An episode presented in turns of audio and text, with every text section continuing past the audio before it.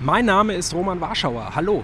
2019 wurde der Grundstein für das neue Terminal 3 am Frankfurter Flughafen gelegt und mittlerweile ist hier einiges geschehen. Kommen Sie, ich nehme Sie auf eine Baustellentour mit. Los geht's natürlich vor dem Terminal Hauptgebäude. Hier ist vor allem von außen ist das schon sehr weit. Das schwarze Metalldach steht auf schlanken Stahlstützen. Auch der Schriftzug Frankfurt Airport Terminal ist ganz oben schon angebracht. Und auch die voll verglaste Fassade ist schon verbaut. 18 Meter ist die Halle hier hoch. Das macht das Ganze luftig und hell. Und jetzt gehen wir mal rein. Im Inneren wird natürlich noch ordentlich gewerkelt. Hier wird zum Beispiel gerade der Boden eingebaut. Auch die Fahrtreppen, die Rolltreppen sind schon verbaut. Ähm, aber bis zu 100 Check-in-Schalter werden hier entstehen.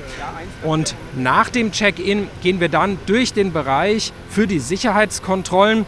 Und jetzt stehen wir im großen zentralen Marktplatz. Das ist ein fast Fußballfeld, großer ovaler Bereich. Hier werden Geschäfte und Restaurants entstehen. Und das Besondere an diesem Marktplatz ist die Decke. Die ist auch fast schon fertig und echt spektakulär.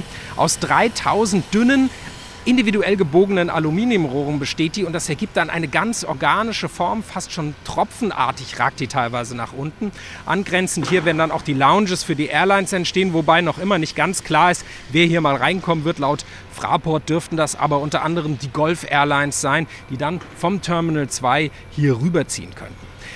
Von dem zentralen Marktplatz aus gehen dann die jeweils mehrere hundert Meter langen Flugsteige ab mit den Gates. Und hier ist teilweise schon der Natursteinboden verlegt. Hier werden verglaste Pavillons errichtet für Cafés und kleine Läden. 2025 soll das Terminal dann fertig sein.